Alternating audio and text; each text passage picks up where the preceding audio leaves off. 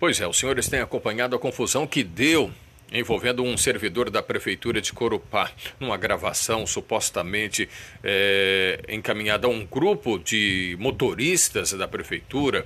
O servidor, que não teve o nome divulgado, afirmou que. É, pediu mais cumplicidade entre os servidores e, ao mesmo tempo, é, disse: se não coloca fogo é, em todos os ônibus. Na delegacia de polícia, ele afirmou que, na verdade, nem pensa em fazer isso, que essa gravação foi feita no ano passado e, claro.